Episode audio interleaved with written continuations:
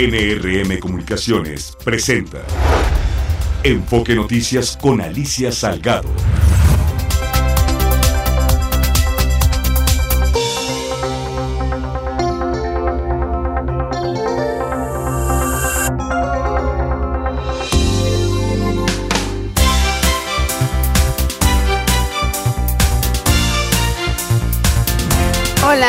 ¿Qué tal? ¿Qué tal? ¿Cómo estás? Muy buenas tardes.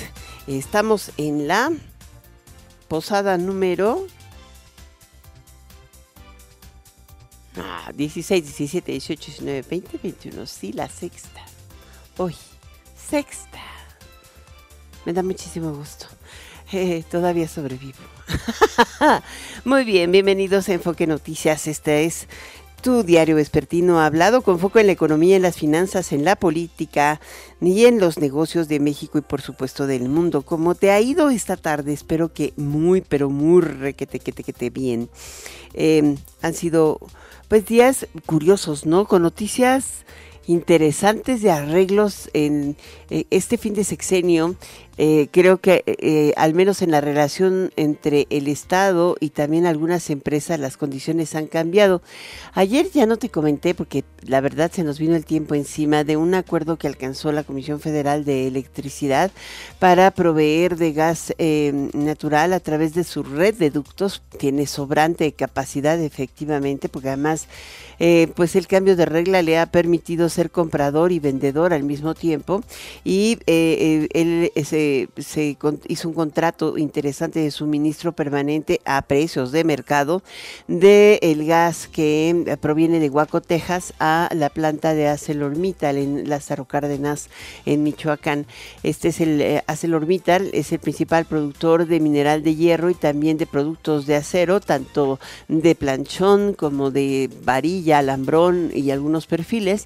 Eh, pero te digo, es interesante porque este acuerdo por ejemplo, había tardado muchísimo tiempo, eh, prácticamente tres años, y entre diferendos y no diferendos, finalmente la eh, acerera aceptó el pago a precios de mercado, de tal manera que lo que va a estar pagándole también a la Comisión Federal de Electricidad es por la capacidad, o sea, por el transporte, por, eh, por el paso de su ducto y sin andar pretendiendo subsidios extraordinarios. Creo que vale la pena que te lo comente.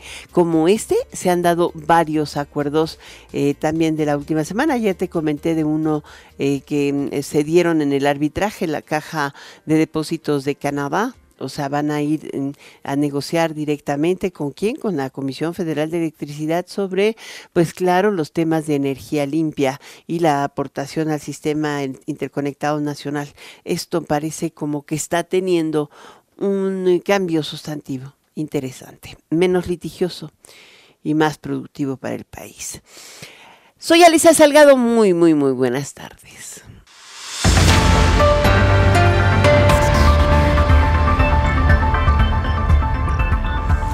Y hoy eh, una delegación de Estados Unidos, encabezada por el secretario de Estado Anthony Blinken, viajará a México, esto lo dio a conocer hoy el Departamento de Estado, para hablar con el presidente López Obrador sobre el aumento del fenómeno migratorio en la frontera. Eh, la Casa Blanca dijo que todavía no hay fechas concretas de viaje, en el que también participará el secretario de Seguridad Nacional Alejandro Mayorkas y la asesora presidencial Elizabeth Sherwood. Así lo informó el portavoz del Consejo de Seguridad Nacional de la Casa Blanca, John Kirby, eh, quien dio a detalles sobre la llamada, tele, no dio detalles más bien sobre la llamada telefónica, muy poco, pero sí la confirmó esta llamada que mantuvieron en la mañana el presidente estadounidense Joe Biden y el presidente López Obrador. Eh, el presidente López Obrador se refirió a esta llamada en su mañanera. Eh, de hecho, creo que él, él comentaba que están buscando un acuerdo para, eh, eh, sí, encontrar una solución a esta marea humana que atraviesan en México, pero eh, que, que todavía no sabían cómo lo iban a hacer, pero que sí iban a encontrar una fórmula eh, mutua, de mutuo beneficio para hacerlo. Así es de que pues ahí lo tienen. Yo creo que es un acuerdo que va caminando. Por su parte, el gobierno de Estados Unidos ordenó la reapertura de los cruces ferroviarios de Eagle Pass y El Paso en el estado de Texas, luego de que de dos días de cierre para eh, que argumentaba el CBP para eh, el es el Houston Border Protection, perdón, para eh, mitigar el aumento del flujo migratorio proveniente desde México. Lo anterior se produjo luego de que el gobierno de Biden y un grupo de senadores enviaron una carta al secretario de Seguridad de los Estados Unidos, Alejandro Mayorkas, para que ordenara la reapertura de dichos cruces ferroviarios y evitar más pérdidas económicas en la región de Norteamérica, pero sobre todo en la de Texas, porque ya empezaban a tener un serio problema. Podemos informar, dijeron que el gobierno de Estados Unidos acaba de ordenar la reapertura de los cruces fronterizos ferroviarios de Eagle Pass y Paso, Texas, dijo José Abugaber, el presidente del Consejo Directivo de la eh, Confederación de Cámaras Industriales en su cuenta de la red social X desde muy temprano. Sin embargo, em, había dimes y diretes en el Consejo Nacional Agropecuario, no tenían información al respecto y decían que eh, justamente la embajada de los Estados Unidos confirmaba que continuaban cerrados em, eh, eh, los, los, los, puentes y mm, de hecho es cierto, em, la embajada comentó que eh, contrario a un supuesto tuit erróneo de la Concamín de esta mañana, los cruces fronterizos de Eagle Pass y El Paso siguen cerrados. Esto era atribuible al vocero de la embajada de Estados Unidos, David Arismendi. Em, así que se generó una buena confusión hasta que la Canacar, la Cámara Nacional de Auto de Transporte Terrestre de Carga, em, confirmó en su cuenta de Twitter, también Miguel Ángel fue el que confirmó que eh, sí se habían reabierto los pasos fronterizos. También lo confirmó la Asociación de eh, Ferrocarriles de México, la FM. Pero, ¿sabes?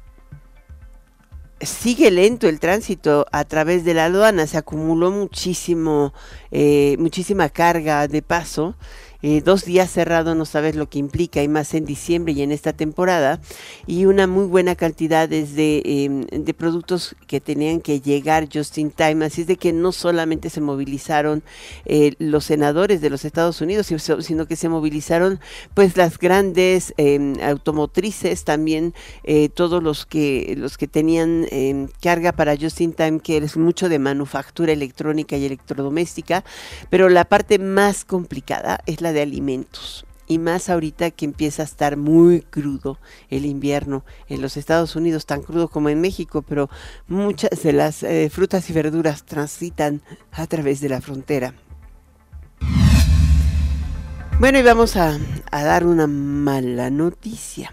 No sé si es mala para el país, muy mala para todos, porque al final de cuentas el salario se, se esfuma con los incrementos de precios, ¿no? Tenemos un problema ahí importante. Los precios al consumidor en México sorprendieron al alza, no, no, ya venían al alza, ¿te acuerdas? La primera quincena de eh, la, primera quincena de noviembre estaban ahí en la rayita, un poquito altos.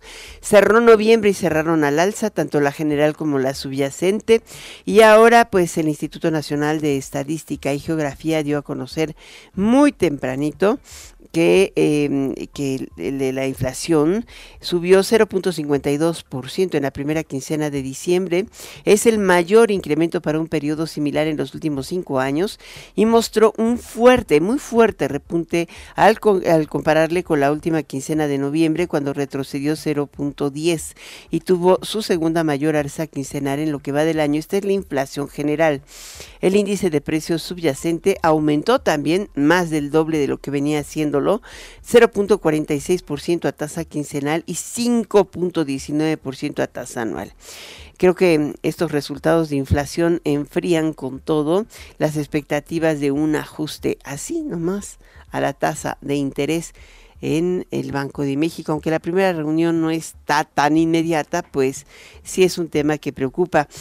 Em, el INEGI dijo que los productos que más elevaron los precios al consumidor en el país fueron el transporte, el transporte aéreo con un incremento de 38.84%. Bueno, ¿por qué subió el transporte? Te preguntarás, pues claro, se subieron todas las tarifas del Aeropuerto Internacional de la Ciudad de México y también han subido todos los TUAS más allá de la inflación, pues te puedes imaginar, ¿no? A quién le cargan pues al pasajero. Al final, las ineficiencias de la administración, pues ahí está.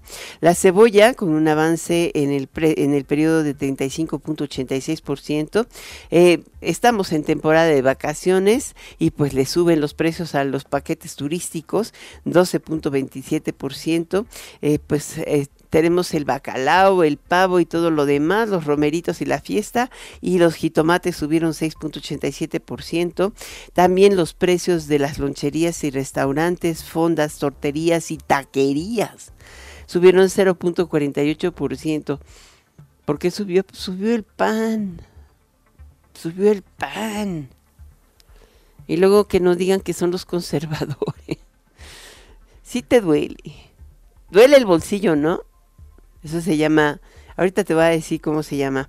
Es, no es un tema solo de inflación, es un tema de poder adquisitivo y se merma.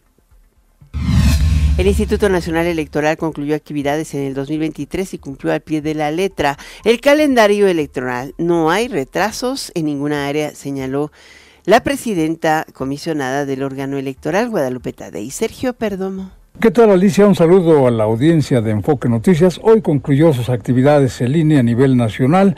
El INE puso fin a sus actividades correspondientes a 2023 y cumplió al pie de la letra el calendario electoral. No hay retrasos en ningún área, señaló la presidenta del órgano electoral Guadalupe Tadei y los nombramientos se quedaron para el mes de enero. Y aprovecho para desear las mejores fiestas de fin de año eh, que ya está a punto de terminarse, el cual cerramos con muy buenas eh, cuentas, con un calendario electoral eh, cumplimentándose al pie de la letra, sin un retraso en los últimos informes presentados aquí, con un reconocimiento a toda la estructura del Instituto Nacional Electoral por la dedicación y el empeño puesto en este año de labores.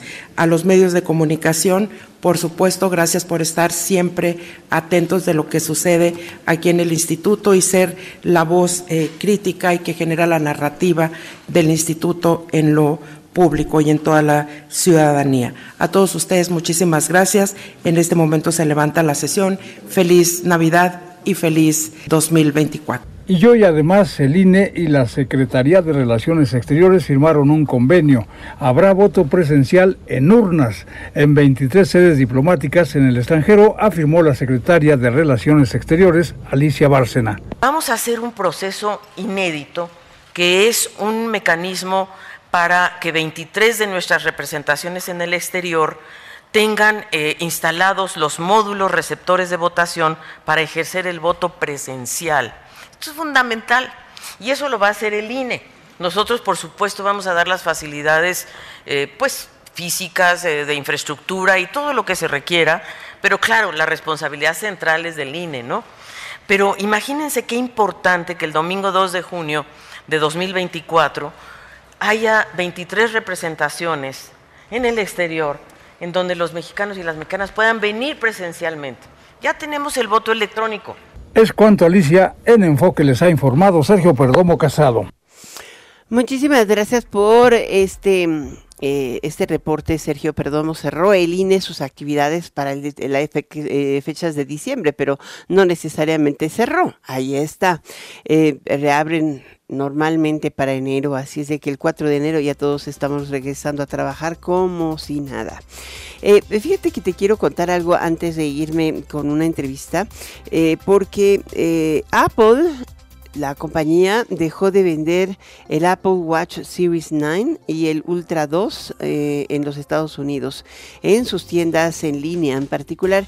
En México muy probablemente también dejen de venderlo em, debido a que, pues recordemos que hay una patente que eh, ha sido disputada o además este, encuentra en una demanda y parece que la va perdiendo, en donde le acusaron de haberse, eh, de haber violado una patente de una pequeña empresa que se llamaba eh, eh, Massimo Corporation, basada en California y encabezada por Vivin, eh, que le permite leer el, oxígeno en la sangre. O sea, y esto pues estaba ligado a su, a su monitor cardio, cardiovascular que se volvió todo un éxito de venta del Apple Watch. Es lo que, lo que pasó es que dicen que Apple, viendo que no podía desarrollarlo, quiso comprar la patente, pero la quería comprar a precios, ya sabes de cómo, de monopolio, ¿no?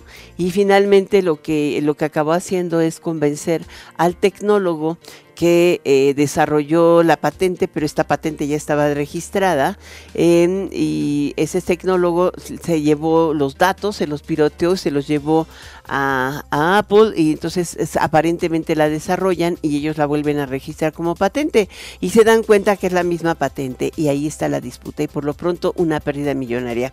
Hay un retiro masivo del famoso Apple Watch Series 9 y el Ultra 2 primero en los Estados Unidos, pero va a ser en todo el mundo.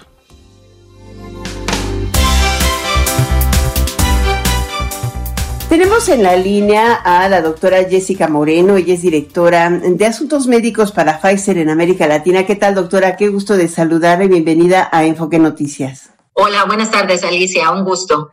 Ha sido para eh, nuestro país algo interesante, no solo porque me parece que es el primer país de América eh, que está autorizando comercialmente la, la aplicación de la vacuna eh, de Pfizer, que es la primera que llega, aunque aún ha autorizado también a Moderna. Ojalá que nos pudiera dar el estatus del abasto, porque hoy otra vez se agotaron las vacunas. Sí, Alicia, muchas gracias. En realidad, nuestra vacuna COVID-19. Sí, correcto. Eh, en, realidad nuestro objetivo, Alicia, es tener, poner a disposición de todas las personas en México, eh, poner a disposición la vacuna de todas las personas en, México. La semana anterior trajimos un, cargamento, esta semana trajimos otro, la próxima semana traeremos otro, así que poquito a poco va a estar disponible eh, la vacuna en todo, en todo el país. Obviamente México es un país bastante grande, entonces lleva un poquito de tiempo llevar la, vacuna a cada rincón del, país, pero nuestro objetivo es asegurar el, abasto y te insisto, tuvimos un, un, uh, un, cargamento la semana pasada, esta semana eh, tuvimos otro y esperamos continuar así asegurando el abasto de, de la vacuna a todo el país. ¿Se tiene una idea a través de las redes de farmacias de cuánto es la demanda por el booster? Es el booster al final de cuentas, pero en algunos casos puede ser primera vacunación. Sí, recordemos que esta vacuna eh, es la vacuna actualizada para las variantes de Omicron del sublinaje XBB 1.5, 1.16 y 2.3. Eh, estos, eh, estas variantes o estos sublinajes son los, los que han sido ratificados por la OMS, por la FDA y por diferentes entidades regulatorias a nivel mundial como los, las variantes de relevancia para esta época invernal. Entonces, efectivamente, es una única dosis, solo una aplicación, una dosis para aquellas personas que eh, hayan tenido o no hayan tenido esquemas anteriores, independientemente cuál haya sido ese esquema anterior. En algunos casos se, informa o se dice, sobre todo por la alerta que dijo la COFEPRIS, que mm, debería ser em, recetada por un médico o atendiendo las condiciones médicas específicas de cada paciente. Em, esto se está considerando en las redes de farmacia donde se aplica la, vacuna Pfizer y eh, cuál sería la recomendación en general para aquellos que buscan ser em, inmunizados. La vacuna no requiere una receta médica, sin embargo, nosotros como compañía siempre recomendamos que la persona que se vaya a aplicar este biológico o a utilizar cualquier otro medicamento acuda a su médico y se asegure de eh, tener las condiciones necesarias para recibir esta vacuna o cualquier otro, otro medicamento. Pero oficialmente no se requiere eh, una receta para aplicarse la vacuna la, estamos pidiendo a la población o comentándole a la población es que la vacuna hoy está indicada para cualquier persona mayor de cinco años. Mayor de cinco años, es la misma para menores que para adultos. En realidad tenemos dos presentaciones, una presentación de cinco años a menores de 12 y una presentación de eh, mayores de 12 años. La vacuna es exactamente la misma, lo que varía obviamente por la edad es la dosificación, pero la vacuna es exactamente la misma para ambas, eh, para ambos grupos etarios. Ahora, la, la última pregunta sería, y, y es eh, fácil de responder, son eh, en total cinco, fueron cuatro redes de farmacias iniciales y particularmente el Valle de México donde se ha estado aplicando la vacuna pero eh, se tiene una idea de, de, el programa de extensión para toda la República Mexicana, porque lo mismo nos preguntan desde Tijuana hasta Mérida, Cancún, aquí nos hablaban de en Tuxtla, ayer de Tuxtla Gutiérrez, Chiapas, que si sabíamos en dónde la estaban aplicando, o eh, digo, o con qué distribuidores pueden ir, cuándo se va a dar a conocer la lista final de, de farmacias donde puede acudir toda la población. En este momento estamos trabajando con las farmacias que eh, ya, ya publicamos, que son básicamente eh, cuatro redes de, de, farmacias.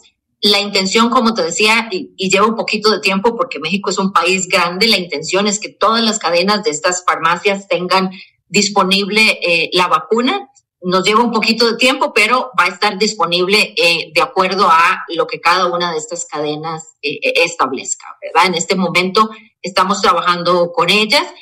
Si eventualmente en el futuro ampliamos con cualquier otra eh, cadena de farmacias, por supuesto lo vamos a comunicar, pero en este momento estamos trabajando con esas cuatro cadenas de farmacias.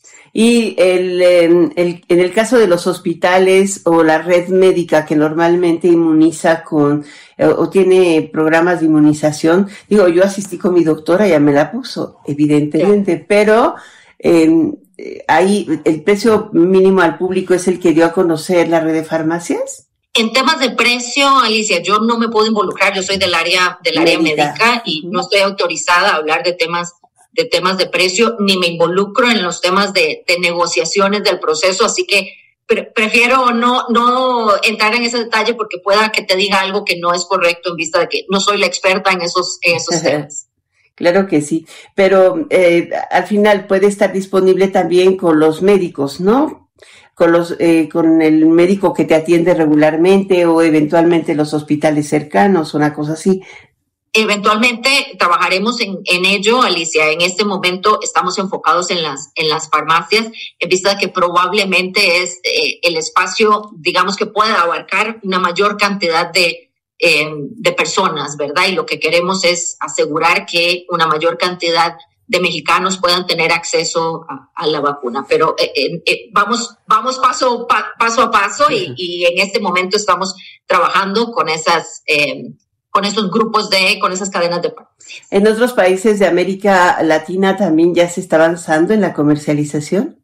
México es el primer país en Latinoamérica eh, en el que estamos trabajando en una comercialización en el sector en el sector privado, Alicia. Así que nos da una gran satisfacción, como siempre, México a la, a la vanguardia, ¿verdad? Fuimos el primer país en Latinoamérica en tener la aprobación de uso de emergencia en el 2020 y bueno, hoy nuevamente somos el primer país en Latinoamérica en tener la disponibilidad en el sector privado de, de, la vacuna. Pues evidentemente muchos hemos sido inmunizados en sus tres dosis, ahora es la cuarta. Este, muchísimas gracias por estar con nosotras a la doctora Jessica Moreno, con nosotros aquí en Enfoque Noticias. Gracias de nueva cuenta. Ella es la directora de Asuntos Médicos para Pfizer en América Latina. Gracias de nuevo, doctora. Gracias a ti, Alicia, y un saludo a toda tu audiencia. Muchas gracias. Enfoque Noticias con Alicia Salgado por Stereo 100, 100.1 de FM y 1000 AM. Continuamos.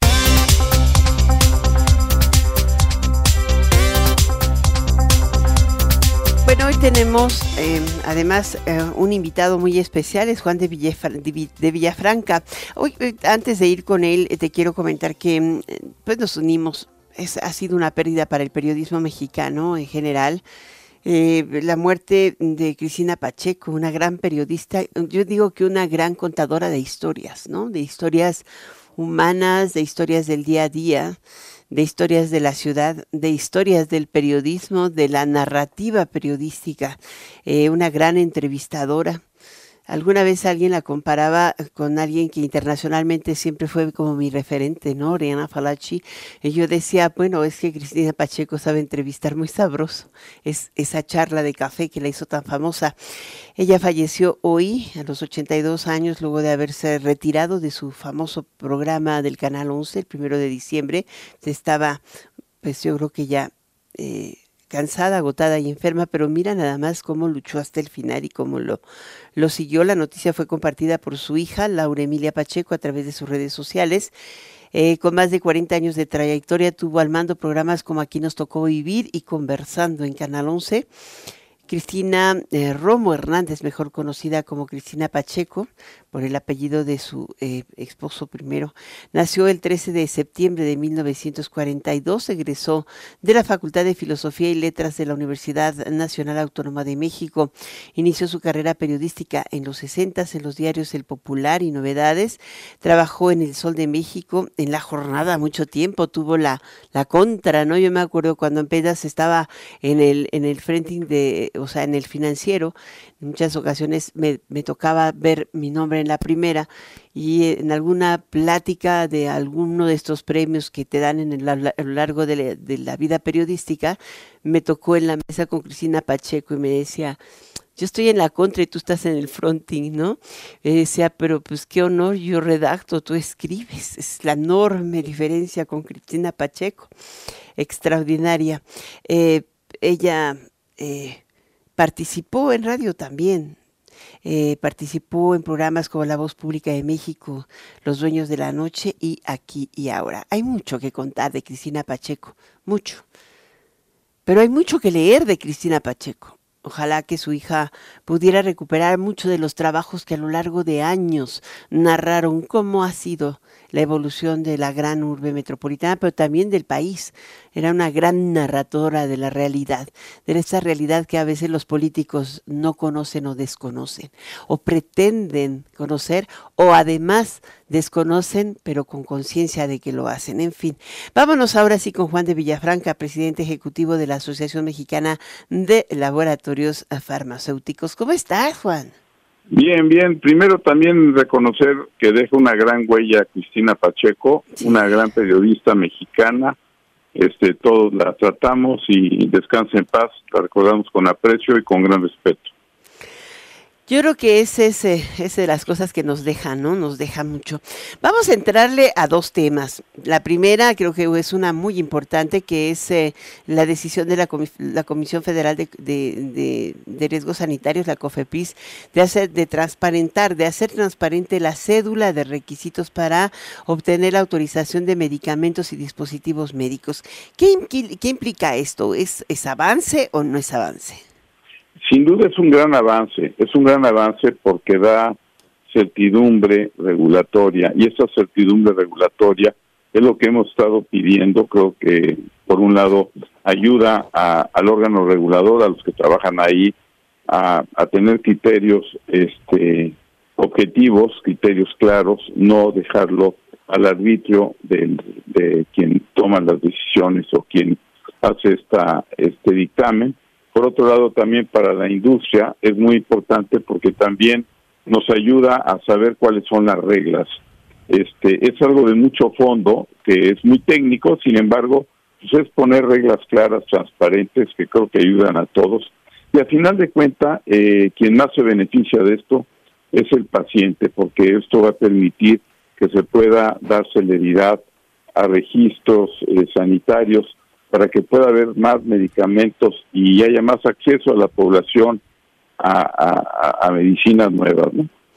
Ahora, eh, esto, esto me lleva al otro. Es como si estuviera transitando la Confepris hacia un esquema, eh, ¿cómo le llaman?, de, de caja de cristal. Eh, hemos estado viendo durante prácticamente cuatro años, cuatro años y medio que se tardó este proceso de digitalización en llegar. Eh, ¿Crees que eventualmente pueda facilitar eh, el desahogo del cuello de botella que se fue generando con los rezagos de autorizaciones? Yo he visto recientemente que van 130 autorizaciones aprobadas y otras. Eh, no sé si realmente se ha ido reduciendo el rezago. Pues mira, esto sin duda, este, esto no lo resuelve de inmediato, pero sienta bases para que se pueda abatir el rezago y sobre todo que haya haya transparencia y sepamos por dónde transitar, ¿no? Y un elemento muy importante que, que, que se menciona por parte de COFEPRIS es la armonización. ¿Eso qué quiere decir? Que pueda haber un criterios este, de armonización entre COFEPRIS y otros órganos regulatorios, tanto de América Latina como de otras partes del mundo. Entonces, es un avance, los resultados no van a ser inmediatos, pero creo que sí es una gran ayuda y que a final de cuentas pues beneficia a todos. Este eh, evita corrupción este facilita el trabajo al órgano regulador este facilita también a los regulados saber por dónde transitar y a final de cuentas pues, se va a traducir en un beneficio. Creo que es un avance ojalá se siga este pues, trabajando en ese sentido y yo creo que es algo importante y hay que destacar así como a veces este, destacamos que hay temas que están muy atorados. Esto yo creo que sin duda es un parteaguas y puede ayudar mucho al futuro. El caso de las vacunas de COVID-19, México es el primer país en tener autorización comercial para poder aplicarlas y venderlas en farmacias y nos sorprendió la velocidad con que una vez autorizadas las, eh, en las, las farmacias y toda vez probado, pues, nos aplicaron cuántos millones de dosis a lo largo de estos últimos tres años, em, hoy se estén aplicando ya en México. Creo que lo que está faltando es capacidad para satisfacer la demanda. Así es, yo creo que en la medida que haya más opciones de medicamentos, de vacunas para la población, pues es mejor, ¿no? Que haya alternativas este, nuevas y no estar eh, dependiendo 100% de lo que pueda proveer el gobierno. Creo que esto es una oportunidad importante y lo de las vacunas, pues sí, se hizo muy rápido. También por otro lado hubo mucha agilidad por parte de las empresas que, que la están produciendo, por la distribución de las mismas a través de las farmacias que la están manejando pues, a, precios accesibles, competitivos. Entonces yo creo que estas medidas son, son importantes. Y aquí es donde yo creo que también vale la pena destacar que para la industria nacional, pues esto eh, es un aliciente, ya que tenemos que ver no depender 100% del exterior, sino que también hay un gran potencial para la fabricación de vacunas en el país. Esto yo creo que es algo sobre lo cual se tiene que pues, poner énfasis y aprovechar esa gran oportunidad, ese potencial que ofrece la industria mexicana. Y bueno, la última escabrosa del año. ¿Se puede? Es, eh, claro. ¿Qué opinión tienes de los cambios que dieron a conocer recientemente en la integración del Consejo General de Salubridad?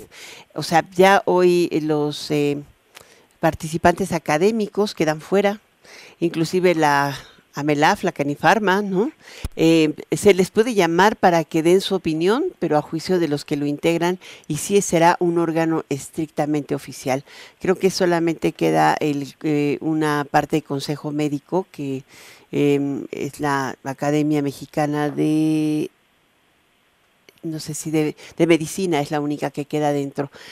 ¿Qué opinión es de que genera esto?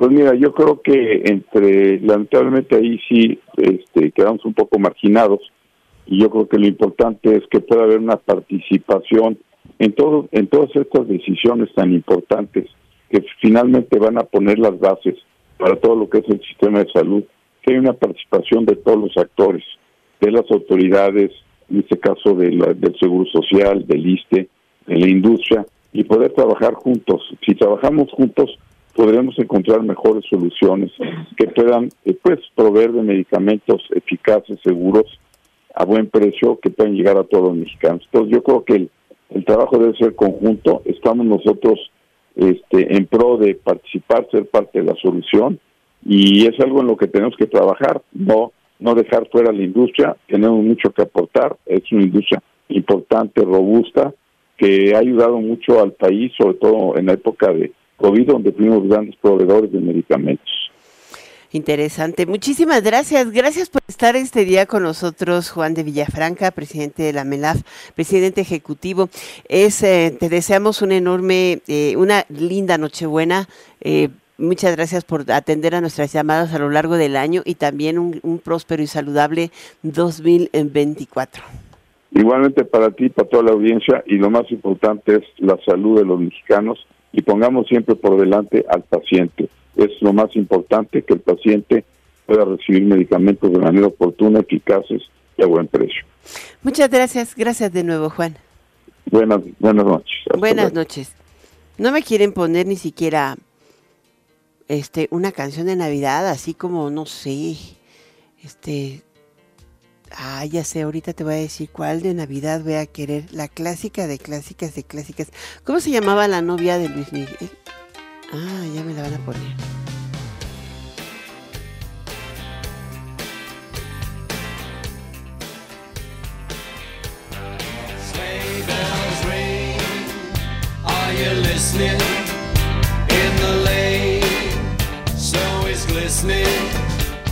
a beautiful sight.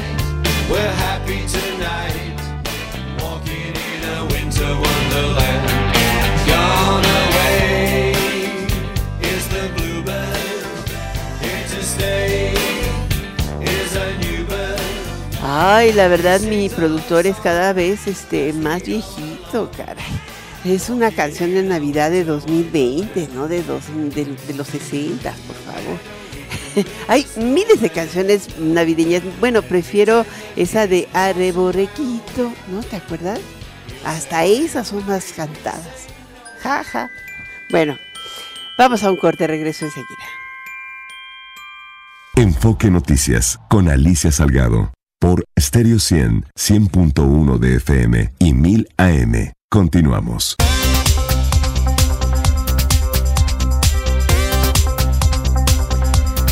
Vamos a hablar ahora de basura, no basura, de cómo aprovechar la basura como biodigestor, biodigestor para generar biogás. Yo creo que es uno de los grandes retos que tiene nuestro país, sin lugar a dudas, y hay una iniciativa mexicana justamente para ello, es el sistema Bio para Latinoamérica, que encabeza o que dirige Almendra Ortiz Tirado. ¿Cómo estás, Almendra? Hola, muy bien. Muchas Qué gusto de saludarte. Platícanos un poco de esta iniciativa. Claro que sí, con muchísimo gusto. Bueno, antes de agradecer estar aquí conectados a esta hora. Eh, bueno, Sistema Bio, y en particular les voy a hablar de Sistema Bio en, en Latinoamérica, pero somos una empresa orgullosamente mexicana, que nace un poco más hace de 13 años eh, con una misión muy clara, eh, social, pero también ambiental de poder producir tecnología que fuera útil y financieramente accesible para pequeños, medianos y ahora no tan medianos productores agrícolas, justamente con la premisa de aprovechar lo que hablabas tú al principio de lo que nosotros llamamos desechos eh, y que de las excretas de los animales ellos pudieran producir biogás y biofertilizante a través de la alimentación de este biodigestor, que es la tecnología que nosotros manufacturamos no solo aquí en México, pero ahora también justamente este año abrimos la planta más grande de biodigestores en, en India, desde donde vemos ahora nuestro mercado eh, en, en esa parte del continente asiático. Y justamente todo esto lo hacemos desde nuestros hubs en México, en Colombia, en Kenia y en India, desde donde hoy en día hemos logrado casi 90 mil biodigestores instalados eh, en más de 31 países. Esto, em, eh, ¿en dónde exactamente los instalan? ¿Cómo, cómo se puede? Eh, ah, yo lo que decía es que México es un, tiene un elevado potencial de aprovechamiento, porque eh, menos del 10% de la basura se procesa en México. Pues mira, nosotros nos enfocamos principalmente en el sector agropecuario. cualquier productor agrícola que tenga vacas, cerdos, pollos, eh, principalmente es un poco nuestro sector, pero inclusive tenemos un biodigestor instalado en el African Safari de Puebla que se alimenta de excretas de elefante. Nuestro principal insumo, aunque uno puede eh, fermentar y, introducir diferentes desechos orgánicos, de los cuales también hemos explorado pues no solo las, las, las excretas o la caca de los animales, como más coloquialmente lo podemos decir, eh, pero también residuos orgánicos y demás, pero nuestro enfoque está principalmente en el sector agropecuario, ahí donde los productores eh, tengan un animal y estén produciendo eh, todos los días diferentes cosas, pero trabajamos con muy, muy, muy pequeños productores que tienen un par de vacas, algunos cerdos, y nosotros les instalamos un biodigestor eh, en su patio y a ellos les llamamos como productores de traspatio domésticos, que utilizan el, el biogás que sale del proceso de fermentación que se introduce. Imagínense una bolsa eh, negra en donde por un lado a través de una tina se introduce este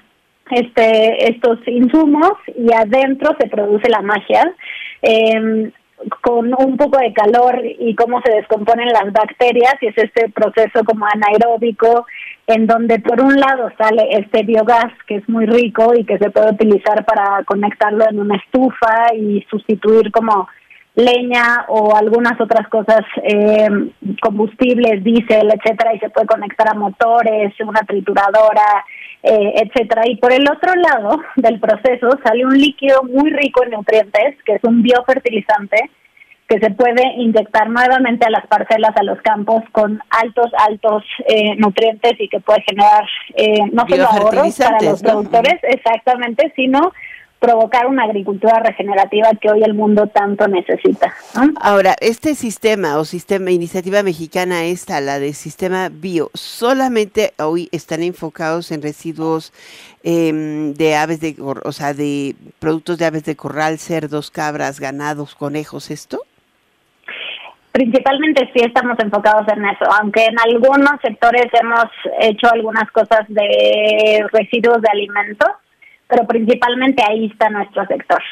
¿Y en biomasa tienes alguna idea de cómo va México? O sea, como aprovechamiento de residuos derivados de biomasa, como podríamos decir cañas de azúcar, que la verdad es que en México yo no sé por qué no damos o trascendemos hacia la, la, eh, la, producción de etanol, ¿no? Que sería una gran, eh, gran alternativa, pero la palma de azúcar, la palma de aceite, la yuca, el arroz mismo, eh, el coco, todos estos tienen sí, posibilidad, ¿no? Sí, no, totalmente, y hay mucho potencial y hay unos biodigestores como más industriales, más masivos, que inclusive eh, no hace mucho, creo que el año pasado leí una nota de una planta muy interesante de Sargazo. Eh, pero nosotros, al ser una empresa eh, enfocada en el sector, creemos que justamente no este valor en donde muchos lugares lo ven como, lo ven como un desperdicio o como un desecho, nosotros vemos recursos y dinero en eso, ¿no? Lo que todo el mundo piensa que la caca es como qué terrible y además es una emisora de metano. pero es real. y es real y está presente todos los días y estamos saludables en nuestras en nuestras en nuestras casas y, y los citadinos que estamos de pronto medio desconectados con el campo nos parece lejano, pero eh, en nuestro no, pero Yo me, imagino todas esas bolsitas de los perritos que pasean en todas las calles y jardines, o sea, una recolección diaria de ellas podría generar una biodigestión absoluta. Sería sería espectacular, quizás en un futuro lo hagamos. Muy bien, muchísimas gracias Almendra Ortiz Tirado, directora del Sistema Bio para Latinoamérica. Gracias por estar con nosotros. Gracias a ustedes. Los invito a que se sumen y vean nuestra página en www.sistema.bio. Gracias. Hasta pronto. Feliz Navidad y gran año 2024. Vamos con Martín Carmona y el cierre de mercados. Alicia, auditorio de Enfoque Noticias, tenemos el cierre de mercados. Hoy la Bolsa Mexicana de Valores regresó con números positivos y ganó 578.33 puntos, el 1.02% más.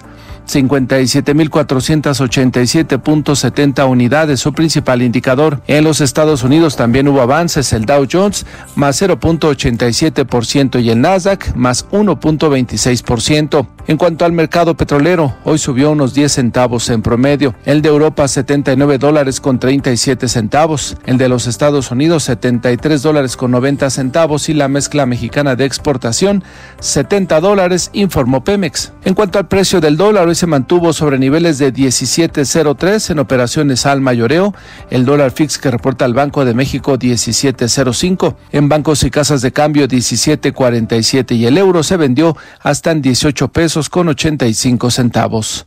Hasta aquí el cierre de mercados. Muchas gracias Martín eh, Carmona. Creo que este es uno de los temas que que llama mucho la atención. Hoy Altos Hornos de México dijo que buscaba aplazar un año el último pago reparatorio a Pemex. Eh, es como parte de los acuerdos que se están tratando de negociar. Más bien es el problema de Ansira, ¿no? O sea, este hombre que no acaba de dejar un lado y tiene que pagarle a Pemex lo que le debe, no a AMSA. Em, a través de un comunicado, AMSA eh, informó que se realizó una asamblea ordinaria en Monclova, Coahuila, la cual estuvo presidida por Andrés González Arabia Cos y se acordó la gestión para aplazar por un año el tercer pago de acuerdo reparatorio con Pemex, em, luego de que el pasado 30 de noviembre Alonso Ansira Elizondo no entregó los 112 millones de dólares restantes con los cuales se busca que repare el daño patrimonial a la empresa del Estado causado por la compra de agronitrogenados. Es un compromiso original que obligaba a AMSA a pagar 216 millones de dólares a la petrolera, pero que hoy están en vilo. Enfoque Noticias con Alicia Salgado por Stereo 100, 100.1 de FM y 1000 AM. Continuamos. Bueno, mm, yo sé que hay algunas personas que están esperando esta entrevista y mira que es interesantísima. Se trata de eh, José Manuel Mier Odriozola. Él es cirujano de tórax. Sí, o sea, ese es el que te abre todo y te, te atiende el, pulmón, te hace, digo, operaciones de pulmón, operaciones de bronquios, operaciones del corazón, este, del estómago, este, biliares, cosa y media, pues te abren todo por dentro. Em, él además es director de la Clínica de Cáncer de Pulmón y Tumores de Tórax del Hospital Ángeles Lomas. ¿Qué tal, doctor? ¿Cómo estás? Alicia, un placer saludarte a ti y a tu auditorio. Tiempo atrás, en algún momento tuvimos una plática y eh, creo que estábamos en, en, Colombia, en Cartagena, y en algún momento alguien me, me preguntaba y estaba en disputa que, que, por qué no quería vacunarse. Y son jóvenes relativas, o sea, son jóvenes, y digo vacunarse contra el COVID-19.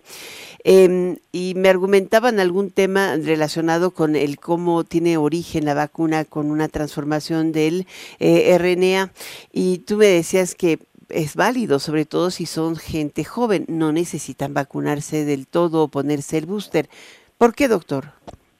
Bueno, eh, mira, yo creo que es un tema interesantísimo, Alicia, y te aprecio mucho el espacio para poderlo platicar con tu auditorio. Eh, como ustedes saben, hace un par de días se empezó a comercializar la vacuna de COVID en México, el Pfizer y Moderna, con las últimas cepas. Ya se está vendiendo en, la, en el país, en los hospitales eh, privados y en, y, en las farmacias. Entonces es una muy buena noticia, desde luego. Ahora bien, ¿esta vacuna debe ser para todos? La recomendación eh, sería que no, sería que no por lo siguiente.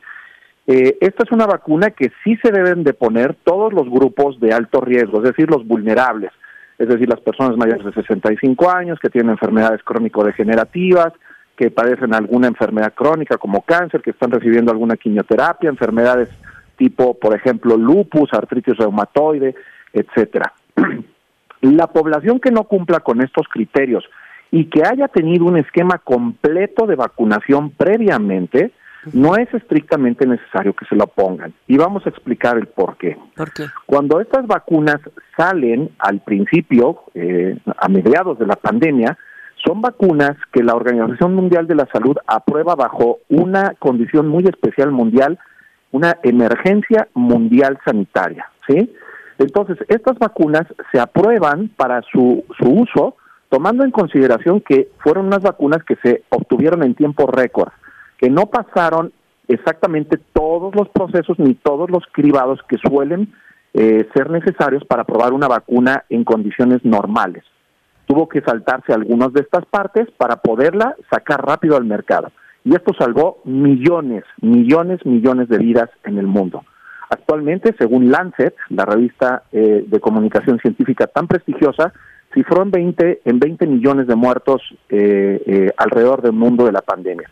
Si no hubiéramos tenido esta, esta vacuna, probablemente hubieran sido 100 millones. Entonces, la vacuna ha sido fantástica. Ahora bien, estas vacunas que salen hoy, ¿sí? siguen sin haber pasado todos los procesos de cribado y de testeo que normalmente lleva una vacuna. Entonces, y la condición, sí. Vamos a tener que continuar mañana, si nos permites, pero un poquito más temprano, de ser posible, porque está bien interesante lo que nos estás diciendo y lamentablemente el reloj se nos viene encima. No te apures, mira, acabo muy rápido. Estas vacunas no han cumplido con los requisitos normales y la emergencia sanitaria mundial ha terminado. Por lo tanto, son vacunas que no han pasado los testeos normales y que sería, pues, eh, eh, no estrictamente necesario eh, ponérselos a personas sanas cuando la emergencia sanitaria ha pasado. Ese sería el razonamiento, punto, nada más. Muchas gracias, José Manuel Mier Odriozola, cirujano de tórax y director de la Clínica de Cáncer de Pulmón y Tumores de Tórax del Hospital Ángeles Lomas. O sea, para gente sana no es necesario. Muchísimas gracias por estar con nosotros. Un placer, Alicia. Muy buenas tardes. Buenas tardes. Te dejo en este enfoque noticia en compañía de Daniel Inurreta en Golden Hits por Estéreo y Radio Mil. Yo soy Alicia Salgado. Muy buenas noches.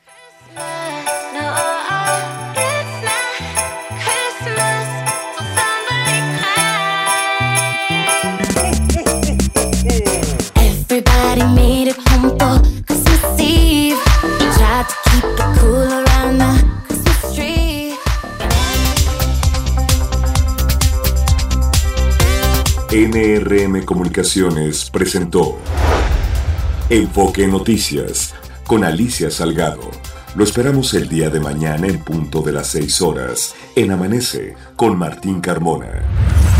Claridad en información.